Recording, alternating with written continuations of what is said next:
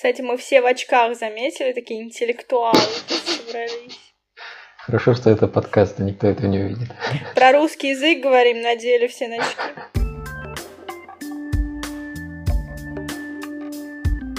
Всем привет! Это подкаст 21+, и его ведущий Михаил Цветков и Кирилл Потемкин. Здесь мы рассуждаем о волнующих нас темах с позиции 20-летних безальтернативных зануд. И приглашаем к беседе наших друзей и знакомых. Мы решили сделать этот подкаст из-за потребности в обсуждении актуальных тем и извечных вопросов.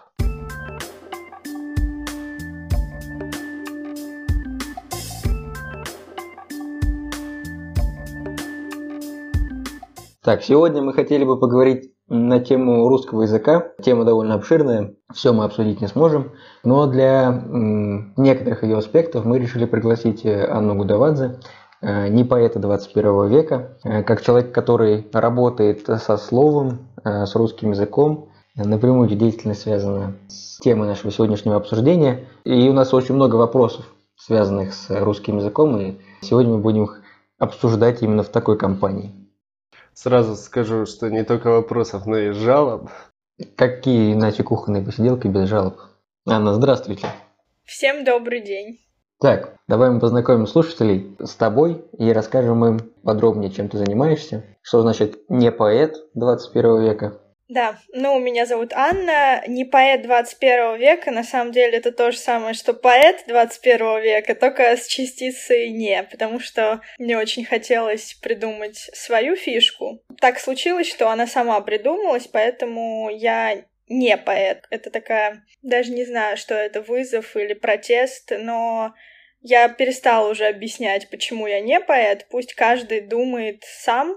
Мне кажется, все варианты будут верны почему я не поэт. Но, по сути, я делаю то же самое, что любой поэт, я пишу стихи. А, но, в принципе, вся моя жизнь связана с языком. Не только эта часть моей жизни, потому что по профессии я преподаватель языков. Русский язык я тоже преподаю как иностранный, ну, иногда школьники тоже, если обращаются, тоже преподаю. Преподаю немецкий, английский, и грузинский. То есть я преподаю все языки, э, на которых я говорю. Поэтому язык — это для меня все, это моя жизнь. А русский язык — это самый главный язык, конечно же, потому что это мой первый родной язык. А творчество твое тоже только на русском языке? Творчество, да, оно только на русском языке, к сожалению. Ну, у меня есть пару стихотворений таких маленьких на грузинском, и мне бы хотелось, конечно, писать больше на других языках, но моя муза, она русскоговорящая. Наверное, это просто связано с тем, что я думаю на русском языке, строчки, они же приходят не по заказу, они просто приходят. И так как у меня мысли на русском, строчки приходят тоже на русском. Но вот сейчас я переехала в Грузию уже два месяца как. Пока что я все равно думаю на русском. Но, может быть, если через какое-то время я начну уже думать на грузинском, то и строчки будут приходить на грузинском. Я жду. А как вообще ты пришла к этому творчеству? Как ты начала писать стихи? Как стала не поэтом?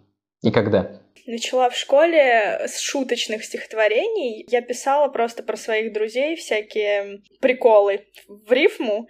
И как-то это пошло, в общем, мода зародилась, что меня попросил кто-то там из одноклассников, а можешь написать про меня, а можешь про меня, все начали себе выкладывать ВКонтакте, и тут пошли запросы, то есть мне начали писать старшеклассники, я там была в классе седьмом-восьмом, а можешь написать про моего друга? А я говорю, а что я напишу, я-то его не знаю, но я сейчас тебе расскажу факты, значит, он футболист, он там э, любит девочек, у него челка в бок и что-то такое. И я помню там, если вот челка в бок, бок, там я писала, он со, со стильной челкой в бок похож на мальчика из Вог. Вот, и, и все, про него стих... Но нет, не такая челка, кстати. Челка, знаешь, вот как у Джастина Бибера была раньше. Вот. И как-то возникла действительно мода, что все обращались ко мне, и у меня была очередь. То есть мне писали там десятиклассники, одиннадцатиклассники, напиши про моего друга. Я такая, так, вставайте в очередь, сейчас на этот месяц больше мест нет. И они рассказывали просто факты про своих друзей, и я писала стихотворение, это было забавно. А потом в одиннадцатом классе я уже написала первое серьезное стихотворение, когда влюбилась, конечно же. И все. И с тех пор, с 11 класса, уже на первом курсе, все, я уже начала писать, писать, писать. Потом первый концерт, второй, третий. А этот романтический твой интерес э, познакомился с твоим творчеством первым серьезно? Юноша познакомился, да. Я лично пришла, у меня на листочке было написано, вот так вот руки вот дрожали, uh-huh. и я ему вручила. И он прочитал, ну, он начал читать, первые две строчки прочитал, и такой, хороший стиль. Интеллигентно ответил. Да. Так, ну смотри, у меня был такой вопрос. Не, не поэт можно, мне кажется, назвать а, неологизмом запросто. Потому что ты же пишешь это как одно слово. Мне кажется, я раньше до заочного знакомства с, с тобой и с твоим творчеством не встречал такого слова, записанного воедино. Я к неологизмам вообще отношусь так, настороженно. Я когда, например, в школе читал какие-то стихотворения, где как раз встречались э, такие новые слова, которые иногда вообще-то в программу включали только для того, чтобы познакомить школьников с этими неологизмами и тем, как они появляются в языке, э, у меня всегда было настороженное такое отношение, потому что я не понимал, зачем. Вот какой посыл, зачем коверкать какое-то слово или придумывать новое, неужели в русском языке недостаточно способов, э, великом, могучем и бла-бла-бла, недостаточно способов выразить э, существующими словами какую-то свою мысль, позицию, явление и так далее. А ты знаешь, молоко такое есть, не молоко. А почему оно называется не молоко? Ну, это просто бренд, они изготавливают несколько видов молока, там соевое, пшеничное, по-моему. Овсяное, да. Овсяное, да. да, ну да, ну, ну, ну то есть оно, это же молоко, да, по сути? Нет. Не молоко. Ну, молоко это из млекопитающего. Ну, вот, но все равно соевое, соевое, оно же тоже молоко, правильно? Соевое тоже молоко называется. Соевое молоко, овсяное молоко. Есть Мне же такое? Ну, понятие. Да, по цвету они, наверное, Есть. похожи, а в остальном по вкусу вообще точно другая штука. Нет, но все равно вот это вот соевое, это же тоже называется молоко, в принципе. Получается, это молоко, но не молоко. Нет, есть такое же овсяное молоко другого бренда, это будет называться молоко. Да, а, да, да. а они выделяются тем, что они называются не молоко. Это же прикольно. Кстати, они появились, по-моему, после меня. И не поэт — это то же самое, что поэт, только с другой идеологией, можно сказать. То есть мне все-таки придется раскрыть карты, да? Ну, не то, чтобы Смотрите, я его вожу на чистую воду, но... Ладно, ладно. В общем, изначально, изначально, когда я начала писать стихи, мне было немного неловко, потому что все равно, знаешь, э, ну какое ты право имеешь писать стихи, еще и выкладывать, кто, кто ты такой. И есть фраза знаменитая «Я не волшебник, я только учусь», у меня было «я не поэт, я лишь учусь». У меня даже есть стихотворение, оно так начинается «я не поэт, я лишь учусь». И стихотворение само оно написалось, и потом последняя фраза в этом стихотворении звучала так «я не поэт, но пишу стихи». То есть изначально я случайно стала не поэтом, потому что мне смелости не хватило назвать себя поэтом ну, там, например, знаешь, если у кого-то ко мне претензии, что вдруг я как-то не так пишу, или стиль у меня какой-то не такой, а, а я не поэт, ну, не бейте меня, не трогайте. И как-то так и пошло, что я написала не поэт. А потом я уже и смелости набралась, и концерт у меня уже был, и прекрасно я себя чувствовала, но вот не поэт, он так и остался, но уже по другой причине. Потому что я подумала, как же вот, если я пишу стихи, а стихи я пишу, когда мне грустно и когда мне плохо, то есть это мне, получается, всю жизнь будет плохо? Это получается моя миссия, что, то, то есть я должна быть несчастна из-за того, что я пишу стихи, я должна пожертвовать своей жизнью, своим счастьем. Может быть, я для этого родилась, подумала я.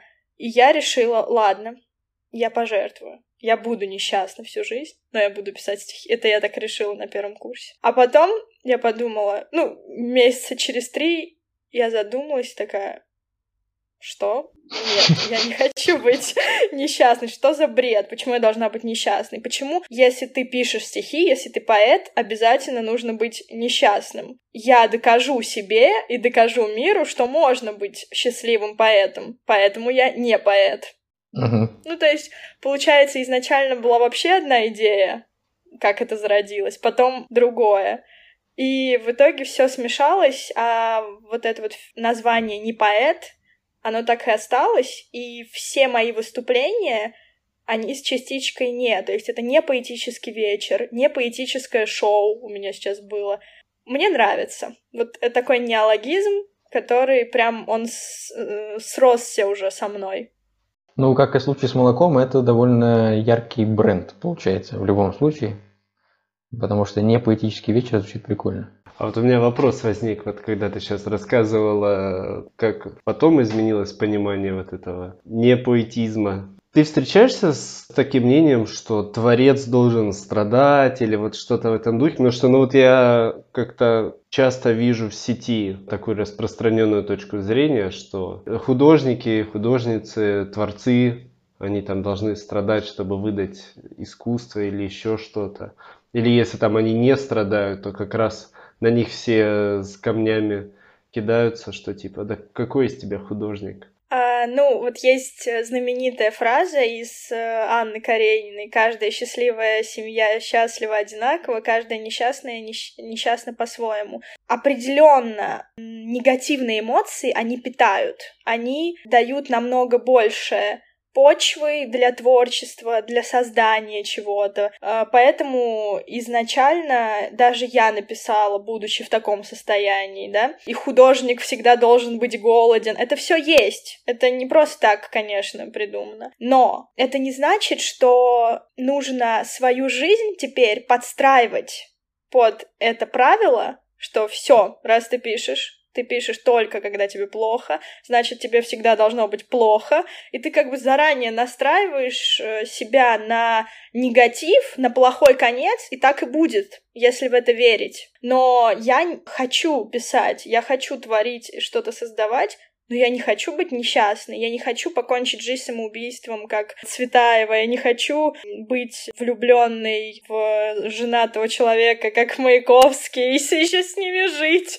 Не хочу я этого всего. Но почему я не могу просто писать на том же уровне и при этом жить счастливой жизнью? Это все на самом деле самовнушение. Если я внушу себе, что я смогу, я смогу. И вот, кстати, последние свои стихи которые ничем не хуже предыдущих, а может даже лучше по посылу, потому что они не напитаны негативом. Я написала абсолютно в хорошем состоянии. Значит, это возможно. Нет, ну вот меня как раз очень рад вообще наконец-то слышать от творческого человека вот эти все слова. Я хотел спросить скорее про другое. По отношению к тебе была какая-то критика, что творец должен страдать? Тебе что-то такое говорили? Ты, ты имеешь в виду, критиковал ли кто-то именно бренд не поэт? Единственное, что мне сказали, что я себя как будто возвышаю над поэтами.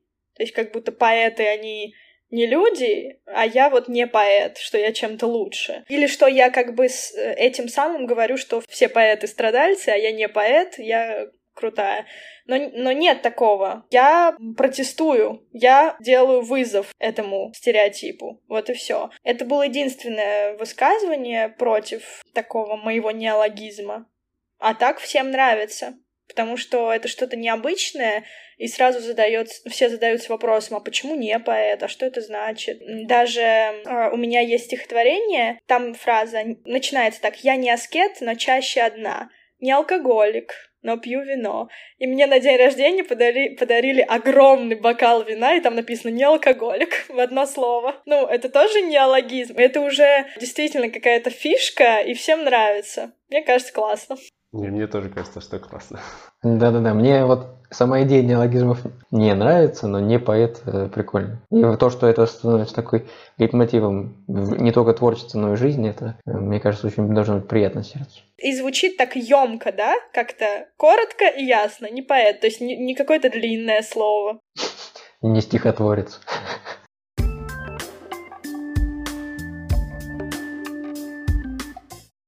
Есть еще у меня один вопрос к русскому языку, особенно современному. Вообще, вся эта тема русского языка навеяна моими претензиями. Англицизмы. Есть очень много людей, в том числе из моих друзей и знакомых, Чаще всего это какие-то такие люди из точных наук э, или экономики, которые постоянно в русском языке используют англицизмы. Причем я убежден, что есть в русском языке замены. Или вот, например, в рабочей какой-то сфере мы начали там применять всякие слова, как какие-нибудь коворкинги. Кирилл в первом подкасте употреблял конкретно это слово, рассказывая о своей рутине до карантина и так далее. У меня вопрос. Насколько вообще это правильно, что мы в русский язык какие-то явления добавляем, используя иностранные слова. Почему мы не хотим, да даже те же неологизмы придумывать, почему мы не хотим развивать свой язык, а просто его напихиваем в него какие-то вот иностранные заимствования, которые на самом деле неестественны для этого языка. Эти слова чаще всего плохо склоняются, или суффиксы, которые к ним добавляются, звучат неестественно, и как Прям коробит мою русскую душу это. Какое у вас мнение? Я тебя поправлю. Мне кажется, это все-таки не англицизм, а англоамериканизм. Потому что это же не конкретно из Англии, это больше Америкой даже навеяно. У меня просто дипломная работа была про англоамериканизм, и правда в немецком языке. Англоамериканизмы, они по всему миру, они не только в русском, абсолютно все используют англоамериканизмы, потому что Америка, она впереди планеты всей, часто очень, особенно в техническом техническом мире, в мире электронном, компьютерном, появляются какие-то программы, которых еще нет у нас, и, соответственно, у нас нет аналогов тем словам, которые даны, и мы просто их себе забираем. Это если мы говорим про техническую сторону. Но, конечно, многим словам есть аналоги в русском языке. Но если это что-то новое, если это программирование, да, язык, если это компьютерные игры, те же самые, самые. Просто аналога не существует в русском. Да, я не говорю о том, что надо интернет называть э, всемирной паутиной. Ну да, я понимаю. Ты именно про бытовые слова, не из программирования, да. Знаешь, мне кажется, это тренд, который появился, наверное, когда начали ездить учиться за границу, когда вот эти лагеря появились, там всякие колледжи на лето и так далее. И все, кто оттуда возвращался, они смешивали с английскими словами русский. Это как-то звучит прикольно. То есть ты, ты вроде не можешь подобрать аналог э, в своем родном языке, ничего в этом прикольного нет, но ты показал, выпендрился тем, что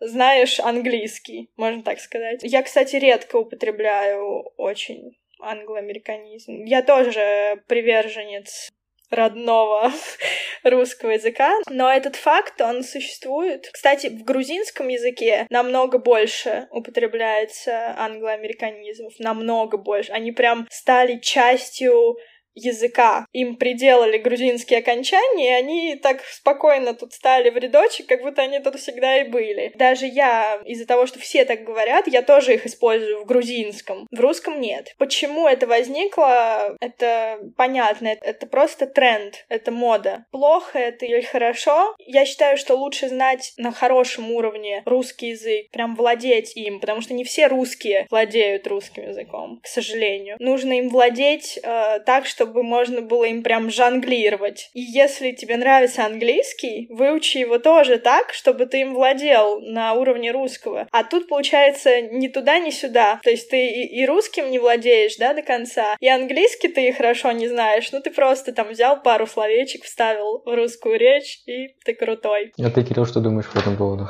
У меня сейчас очень много мыслей было, очень э, спорных, примерами из других языков и без. Начну с конца речи Анны насчет жонглировать русским языком и так далее. Я вырос вообще всю, ну и воспитан семьей, где все связаны с русским языком. У меня отец там защищал кандидат по филологии, мама тоже филолог, бабушка филолог, дедушка филолог, ну и так далее, и так далее. Я сам белая ворона, я инженер. И, ну как бы все не, все не просто там филологи, все именно конкретно с русским языком связаны. С РКИ, русский язык как иностранный. Я, наверное, скорее все, что сейчас скажу, оно навеяно моим окружением. Так вот, я немножко не понимаю, почему у нас относятся к обязательности знания русского языка.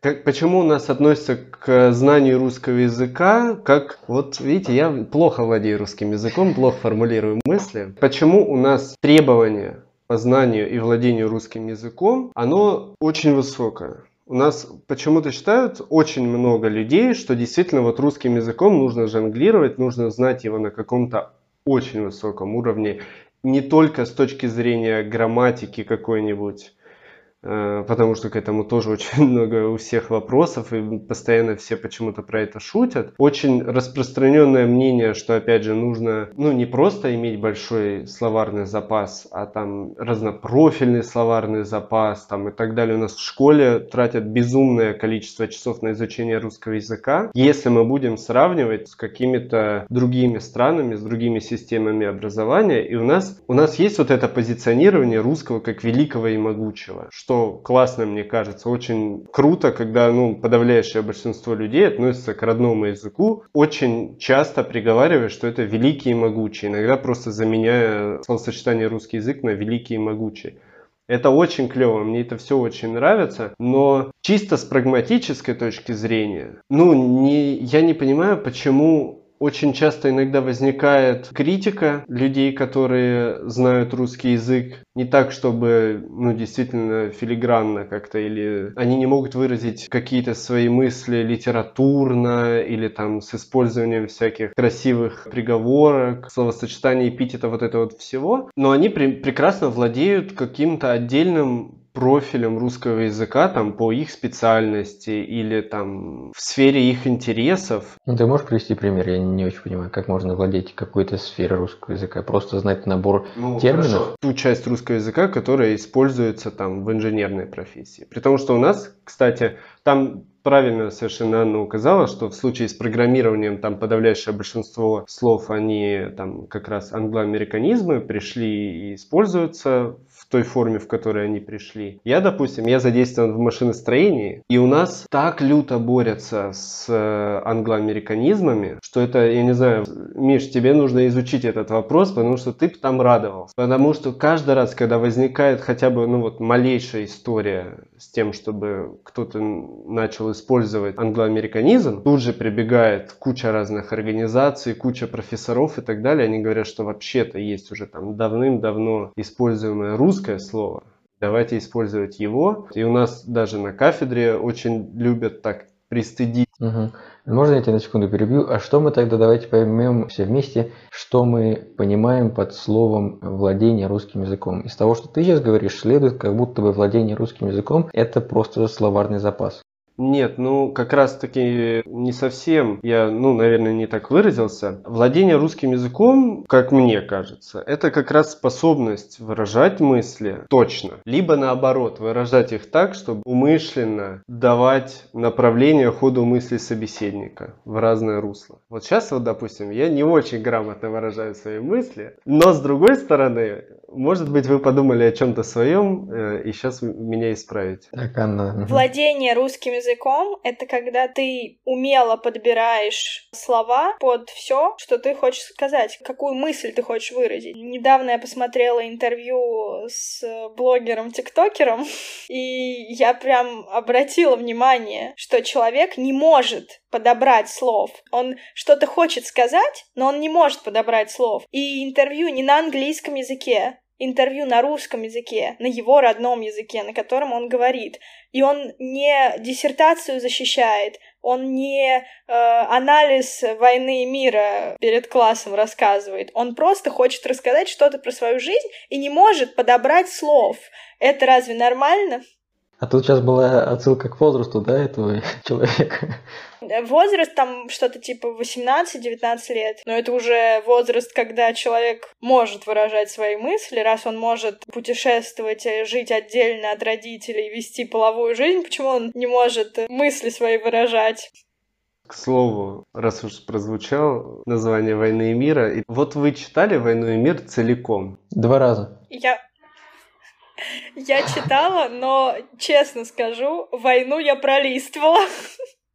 Ну, вот это классическая история, всегда так кто-то говорит. Да, я из «Войны и мира» читала только «Мир». Ну, я, кстати, тоже в основном мир читал, просто с войной. Обычно есть же теория, всегда на уроках литературы очень часто говорят, что девочки пролистывают войну, мальчики пролистывают мир.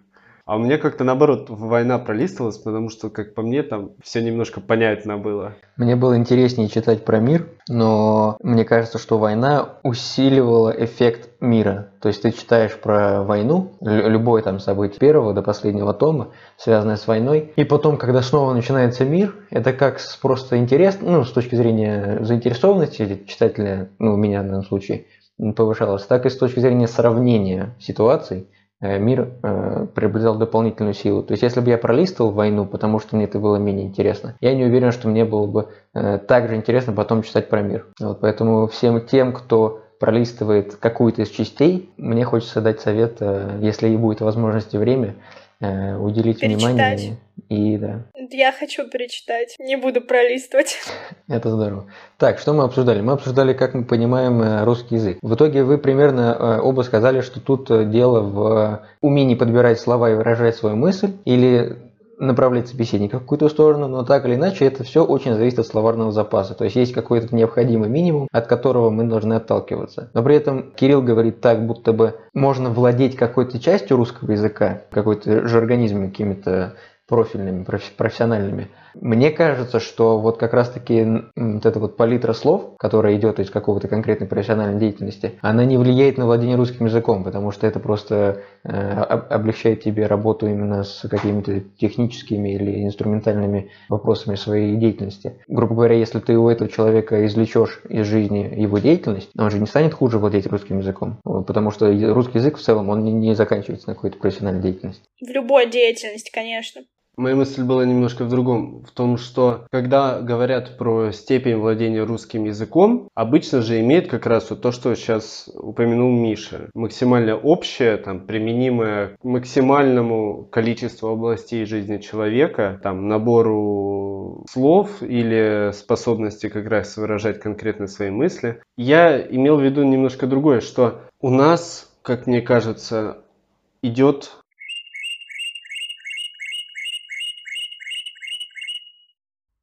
Подбор мыслей.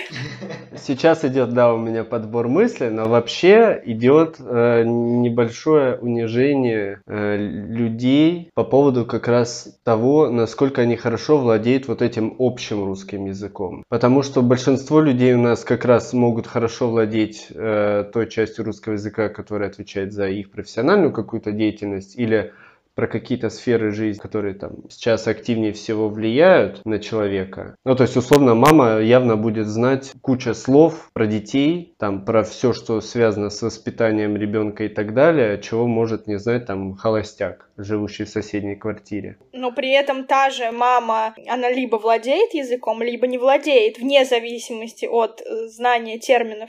Да, условно, она может говорить там просто в одном предложении бросать э, подгузник, э, то есть памперс, э, то есть подгузник, э, не знаю, пеленание и бла-бла-бла, но это будет звучать рублено как какие-то конкретные слова и не будет звучать как единая конструкция языковая. А тот э, холостяк, которого ты почему-то как-то принизил, будет не знать этих слов, но сможет свою мысль выстроить так, чтобы это звучало мелодично, понятно. Чувствую, этим холостяком в соседней квартире будешь ты. А ты мамой.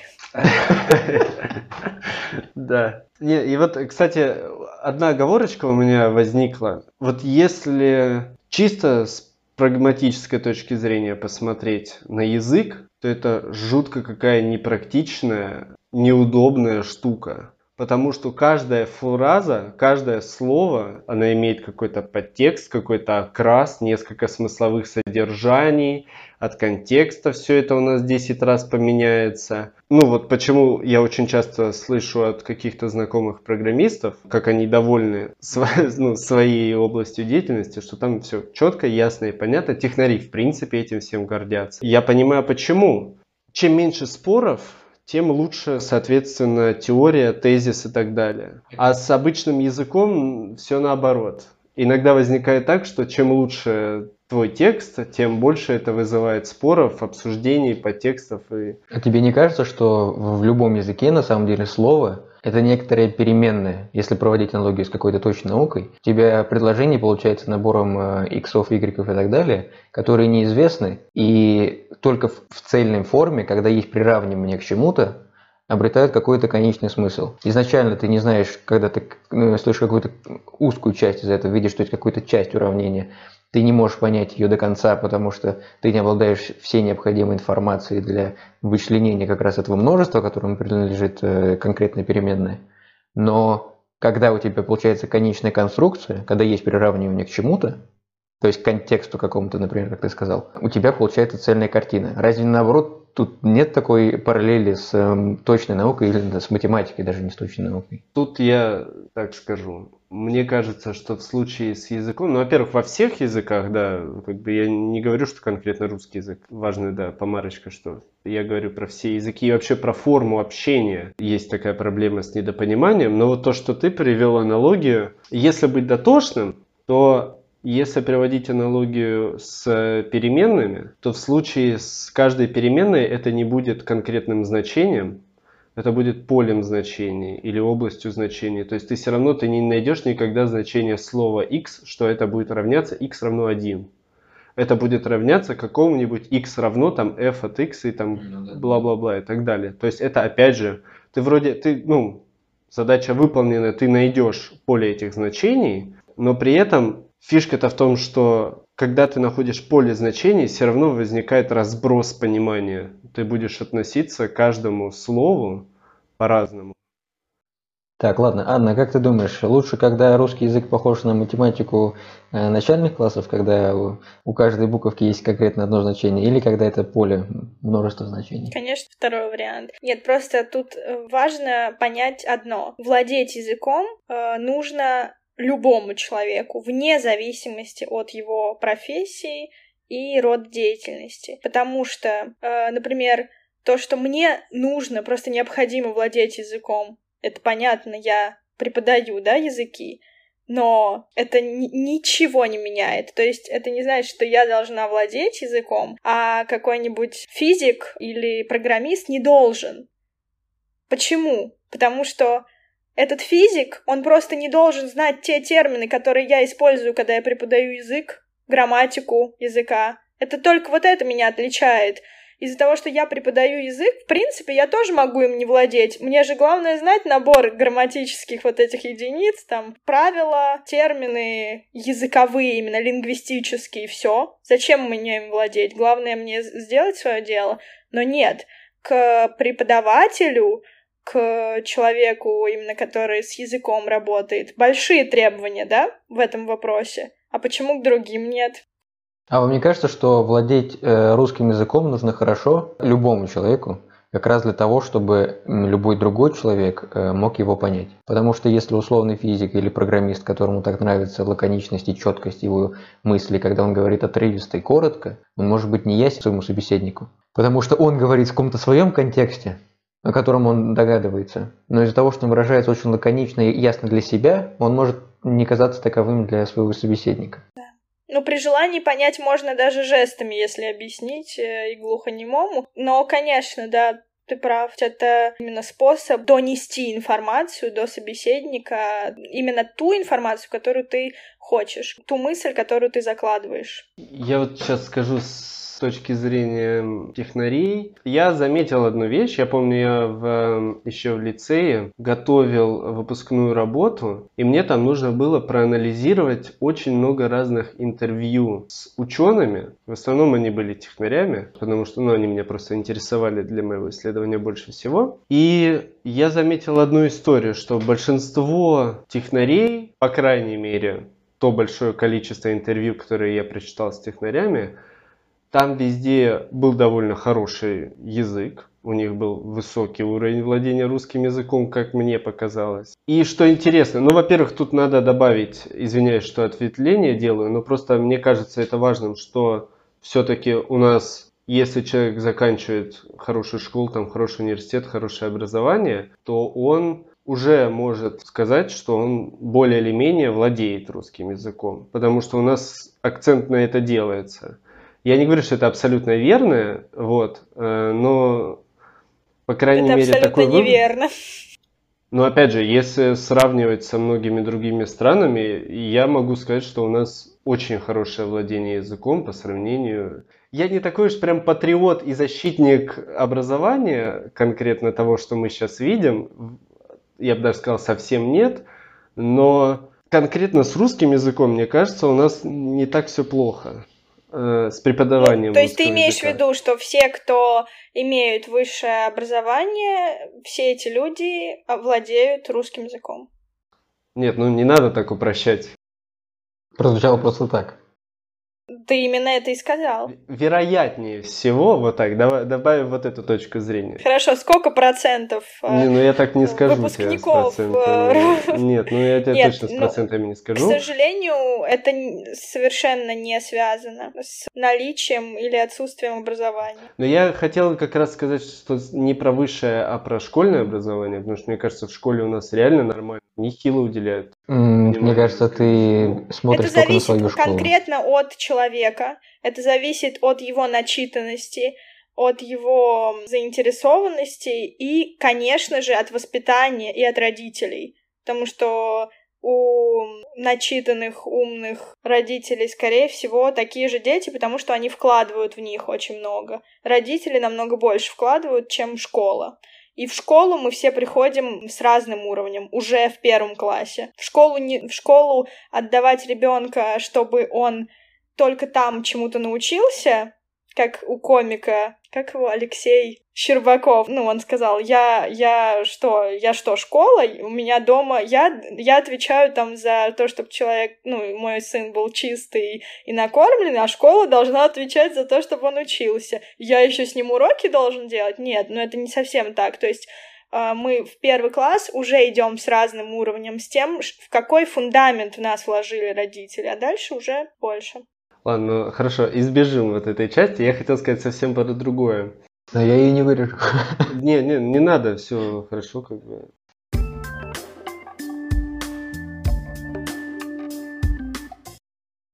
Следующее, что я хотел, так сказать, уточнить у вас. Вот есть как бы устная речь, да, с помощью которой мы сейчас общаемся, а есть письменная речь. Вот есть письменная речь литературная, а есть письменная речь, которая стала для нас повседневной. Вот эти все мессенджеры, э, чаты и прочие такие способы выражения и общения. Мой вопрос. Мы, когда сейчас начинаем общаться там, часто пишем, э, во-первых, очень отрывисто, потому что ну, это утомительно долго писать.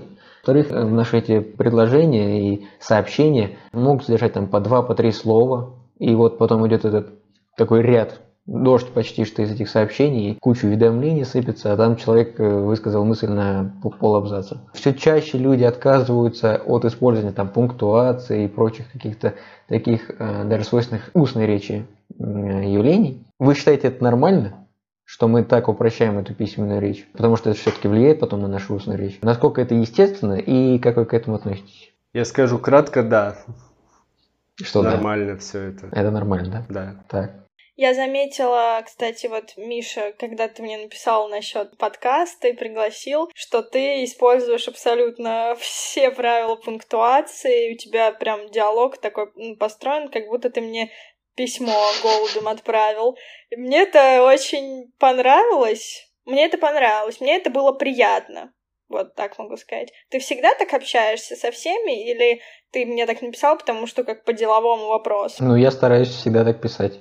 То есть, даже если это какая-то обсуждение мема, который тебе скинул друг, то ты все равно будешь Ой, это вообще отвечать. опасная территория, потому что Миша там эти мемы может обсуждать, он проведет анализ, он там потом еще в конце библиографические ссылки может вставить. Ну, да-да-да, у Миши есть такая история, он основательно всегда пишет, он иногда там вначале, я потом это перенял у него, начал обращаться на «вы», там «добрый день», «здравствуйте». Дальше идет какой-то абзац, вводы, потом раскрытие темы. У него все это хорошо прослеживается, если долго с ним переписываться. Нет, если какие-то прям вообще лол-кейки, да, идут, то могут у меня. Может проскользнуть ахахах случайно. э, нет, конечно, есть у меня и такие сообщения, довольно много. Во-первых, мне кажется, это зависит от того, кому я пишу. В целом, наверное, и в речи устной это очень разнится у меня от собеседника. Если я понимаю, что человеку будет это тяжело и сложно понимать, я напишу очень коротко. Ну, пунктуацию я, конечно, не брошу, потому что он хороший, но все равно могу там упростить свою речь. Но если бы я, грубо говоря, общался всегда так, как мне нравится, я писал бы, да, такие сообщения, как, например, отправил тебе, когда приглашал. Ну, это здорово. Что я могу сказать, как я переписываюсь? Я переписываюсь по-разному. И, кстати, вот то, что ты говоришь, а, что ты упрощаешь. Вот, кстати, когда мне написал Миша, я ему ответила так же, как он мне написал. Если бы он мне написал эм, «Привет», потом два слова, потом еще одно слово, и потом ахахах, я бы ему, скорее всего, так же ответила. Я очень подстраиваюсь тоже под собеседник. То есть я могу и так, и эдак. Мне комфортно, в принципе, в любом амплуа. Я знаю, главное, что я могу написать, если я захочу. И я дефицита вообще в письме не чувствую из-за того, что я постоянно пишу посты очень активно. Я постоянно что-то пишу в те же соцсети, используя все правила пунктуации от и до. И мне уже в самой переписке это не особо имеет значение для меня, не влияет. Но если единственный твой вид письма на протяжении дня — это переписка, то это уже другое дело. Если ты, в принципе, не пишешь помимо переписки, и там ты тоже не используешь пунктуацию, не выражаешь мысли правильно, как они должны быть, тогда это уже может на тебя негативно повлиять. Так, Кирилл, а ты нам расскажешь, почему ты считаешь, что это хорошо? Да, ну нет, я не говорю, что это прям хорошо-хорошо, я считаю, что это нормально. Просто форма использования языка меняется, она постоянно меняется, и сейчас она просто дошла до логического этапа, когда все стали переписываться так. Ну, то есть лет 10 назад, если даже посмотреть на форму общения в мессенджерах, прости господи, ICQ был еще, там вообще совершенно, ну, там сплошными аббревиатурами общались. Там, если ты не знаешь, что это такое, это вообще сложная история. Ты не поймешь собеседника. Не то чтобы сейчас все нормально, пусть по слову в сообщении, но пишут хотя бы по развернуте. Меняется просто форма взаимодействия, и опять же, мне прикольно видеть, когда ты пишешь свои вот эти сообщения большие, и, ну, получая от тебя такое сообщение, я сейчас уже не, не удивляюсь. Но если мне кто-то, с кем я раньше переписывался по, по классике, короче, mm-hmm. с ха-ха-хах и так далее, если от какого-то такого человека получу такое сообщение, я пойму сразу, что либо что-то тут неладное, его, может быть, взломали. Это агент Миши. Вот. Либо, ну, либо какой-то деловой вопрос. И он так раскладывает и так далее. То есть в имейлах у нас же, допустим, у нас совершенно другой стиль общения, потому что нам там больше действий нужно совершить, чтобы отправить конкретному адресату и так далее. Там же опять разные жанры. То есть это опять же нельзя привязать конкретно к интернету. Конкретно чат. Ну вот раньше, например, вы переписывались вообще по почте Mail.ru? Да, у меня был момент. У меня было просто раньше, когда еще я не была зарегистрирована в школьные времена, я переписывалась с друзьями по почте. Там же это намного сложнее, там нет было чата, там было именно вот я отправляю сообщение и жду, когда мне во входящий придет ответ. И я пыталась максимально много информации вложить в одно сообщение. Там никак не получится по одному слову отправлять, потому что это пока человек откроет все эти сообщения, он просто потеряет нить, да. Чат упростил жизнь, он э, полностью создал такие условия, что мы расслабились, раз, разленились. И мы вот отправляем там по одному слову, по два, а потом отдельно смайлик, и мы расчленили предложение, мы расчленили абзац вообще. Нет его больше. Да, точки тоже нету. Все, теперь это... Ну, кстати, насчет Точка точки, это вообще... Тут я бы сказал, что она не то чтобы исчезла, она просто перешла в другую форму, она перешла в форму вот этой вот, ну, не знаю, кружочка, квадратика в разных мессенджерах по-разному, который, собственно, обрамляет обрамляет твое сообщение. Вот именно вот это обрамление, это и стало современной точкой. Не-не-не, знаете, что я хотела сказать? Что точка, она именно в переписках, в чатах, она приняла такой сухой вид. То есть, если ты ставишь точку в конце предложения, значит, ты злой, значит, ты недоброжелательно настроен по отношению к собеседнику. То есть мы привыкли уже к смайликам, к скобочкам и к эмодзи. И если я не получаю... Например, если я напишу что-то приятное человеку, и он мне напишет «спасибо» с точкой, я подумаю, что я не так сделал вообще в этой жизни, а где, где моя скобочка заслуженная, где сердечко. То есть, э, так как мы не можем выразить эмоции в чате, в переписке, этим служат смайлики. Я, кстати, вот смайлики мне нравятся, я ничего против них не имею. Одно дело, ты сейчас мне скажешь спасибо, и я вижу на твоем лице улыбку, я вижу выражение твоих глаз, мне этого достаточно, да? Но в переписке я же этого не вижу, а ты мне, а ты мне точку ставишь. Мне неприятно. Миш, а скажи мне, пожалуйста, как ты объясняешь своему собеседнику в чате, что тебе смешно? У меня есть э, градация. Э, у меня есть хех, хе-хе-хех, хе-хе-хе-хе-хех. Потом идет ахах, ахахах. И может быть пха-ха-ха-ха-ха. Вот это вот от э, меньшего Всё, к большему. и на этом конец, да? Да-да-да. Э, то есть, э, если тебе супер смешно, сейчас объясняем всем подписчикам, если Мише супер смешно, он напишет пха-ха-ха-ха-ха. Да, либо ну, дружище или там подруга, это очень смешно. Я могу даже так написать. Вот это забавно.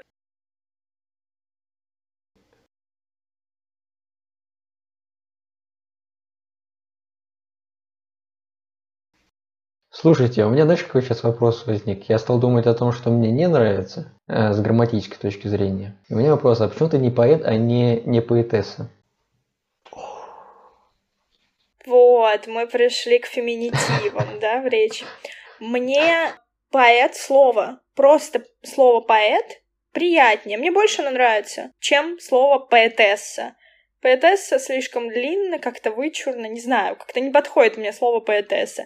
Я не против этого слова, я не против вообще феминитивов, но мне нравится больше, наверное, мужской род. Uh-huh. Но учительница, да, слово, я использую касаемо себя. Преподаватель в мужском роде использую почему-то. Не преподавательница, а преподаватель. Педагог тоже в мужском. А вот учительница мне нравится женский род. А педагог в женском роде как вообще? Педагогиня.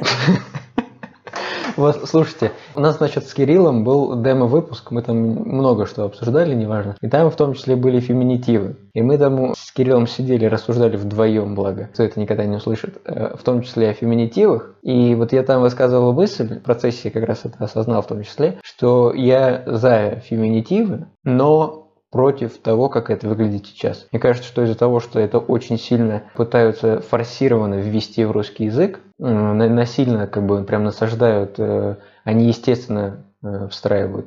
Неправильно даже грамматические конструкции и суффиксы используют, неуместные для каких-то корней. И поэтому для многих это звучит так неестественно. Вот учитель, учительница. Редакторка. Да, да, да, да, да. Слово редакторка. Вот с этим К, например, да, как раз я Кирилл рассказывал, это сам был простой пример, который я легко запомнил. Вот этот К добавляется, если в корне ударение падает на последний слог. Магистрант, магистрантка звучит нормально, потому что в русском языке этот суффикс К прибавляется правильно. Для многих слов там... Студентка, да, да, да тоже, да, тоже красиво. Блогер, блогерка, уже вопросик. Вот. Уже, уже нет, блогерка, да. А как вот, как тогда, какой бы ты феминитив предложил к слову редактор? А я не знаю, я не филолог. Редакторша. Так вот, вот случай с редакторшей, это звучит как-то логично мне, но высказываешь же, что «ше» — это уже суффикс таким с пренебрежительным подтекстом и окрасом. И почему очень часто убирают как раз именно вот этот «ше»? Не знаю, редактриса вам нравится? Нет. Ну, может, не нравится Кстати, так, блогер, но э, блогер это тоже мое слово, потому что я блогер. И я не, никогда не употребляю блогерка. В общем, я не поэт, блогер, но учительница. Пау.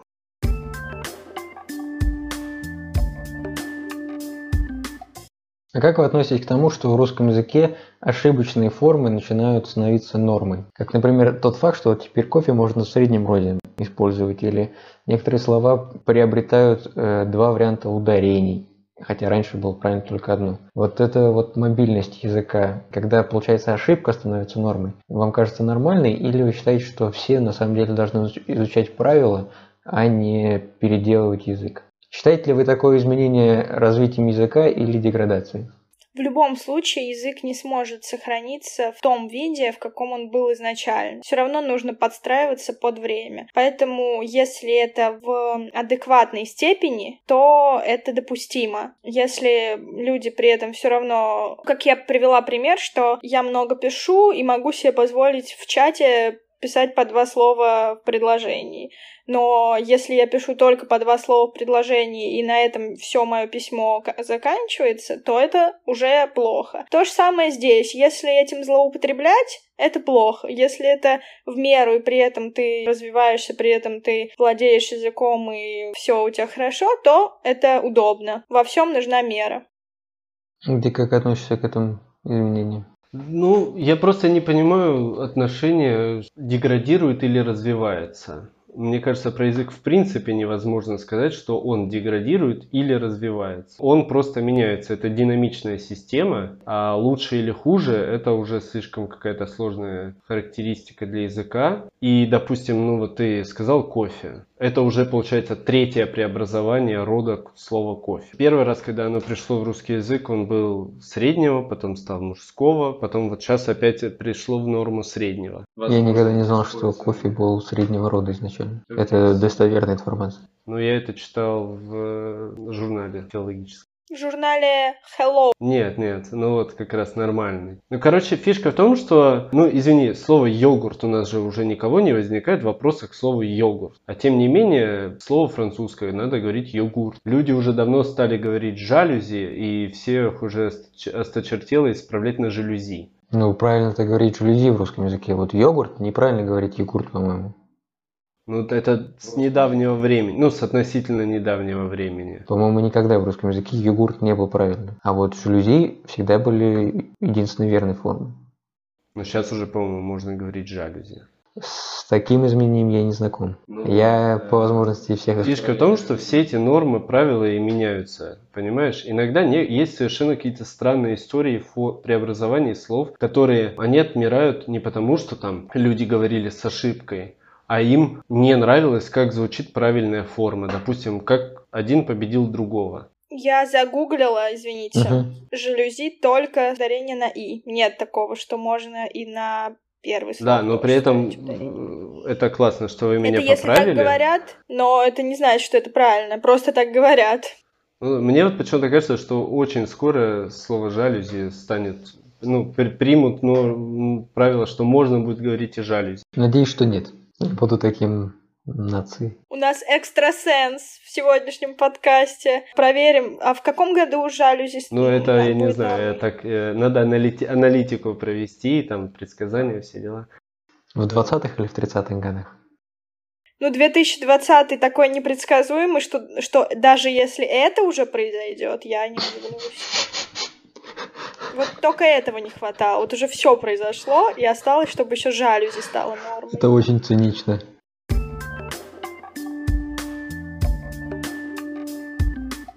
Вам какой язык больше нравится, русский письменный или устный?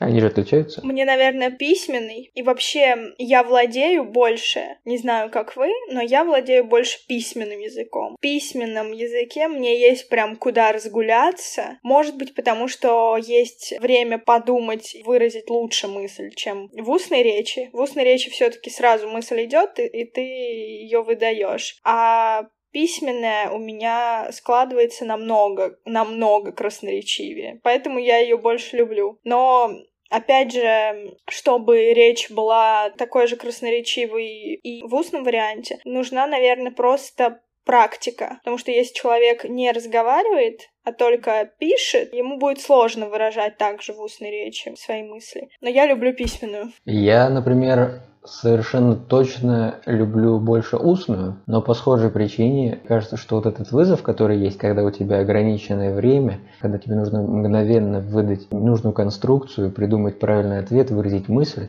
емко и быстро. Э, вот этот вызов, мне он очень нравится, и такой вот, такая борьба, кажется, очень прикольно. Плюс устная речь, она же разбавляется паузами, интонациями, которые не, не всегда передаются даже пунктуацией. Не все, например, знают... В этом смысле, не да. Не все, например, знают какие там знаки препинания. Ну, я не, не то чтобы в совершенстве владею этой информацией. Некоторые знаки препинания можно ставить, чтобы там сделать какую-то как раз эту паузу в чтении, например. Но я знаешь, что хотела сказать? Я согласна с тобой, в этом смысле мне тоже очень нравится устная речь, но у меня, если возникают конфликтные ситуации, Например, поссорилась э, с подругой. У подруги ко мне какие-то претензии, она мне их предъявляет в устной речи или по телефону позвонит. У меня ступор возникает. Тут не потому, что словарного запаса не хватает, а просто ступор. Я к этой ситуации не была готова. И я так, а, а, а. Она кладет трубку или мы заканчиваем разговор, и тут я сяду, подумаю и накатаю вот такое вот письмо, которое я в жизни бы, я бы все это не смогла бы сказать ей, потому что я бы просто в этот момент не сообразила бы. Это уже даже немножко предсказуемо, потому что если я ничего не сказала по телефону, значит, жди сообщения большого очень, и там уже не два слова будет в сообщении, там будет прям от и до. Э, нет, я люблю больше всего письменно. Просто потому что, не знаю, я сейчас в последнее время пишу всякие тексты, в основном, кстати, научные, но все равно, даже если не научные, мне проще написать текст, потому что я там могу нормально расписать все, там конкретизировать, изложить по полочкам все, чтобы не возникло всяких вопросов и так далее. Если пример какой-нибудь там факт-чекинг, кстати, насчет факт-чекинга, йогурт и йогурт Сейчас обе формы можно mm-hmm. использовать. И слово, извиняюсь, пришло не, не из французского, а из турецкого. Это ты уже успел загуглить? Ну, про двойную форму, да. А этот про кофе я вспомнил, где я прочитал. Я прочитал в журнале «Дилетант» исторический, который. Mm-hmm.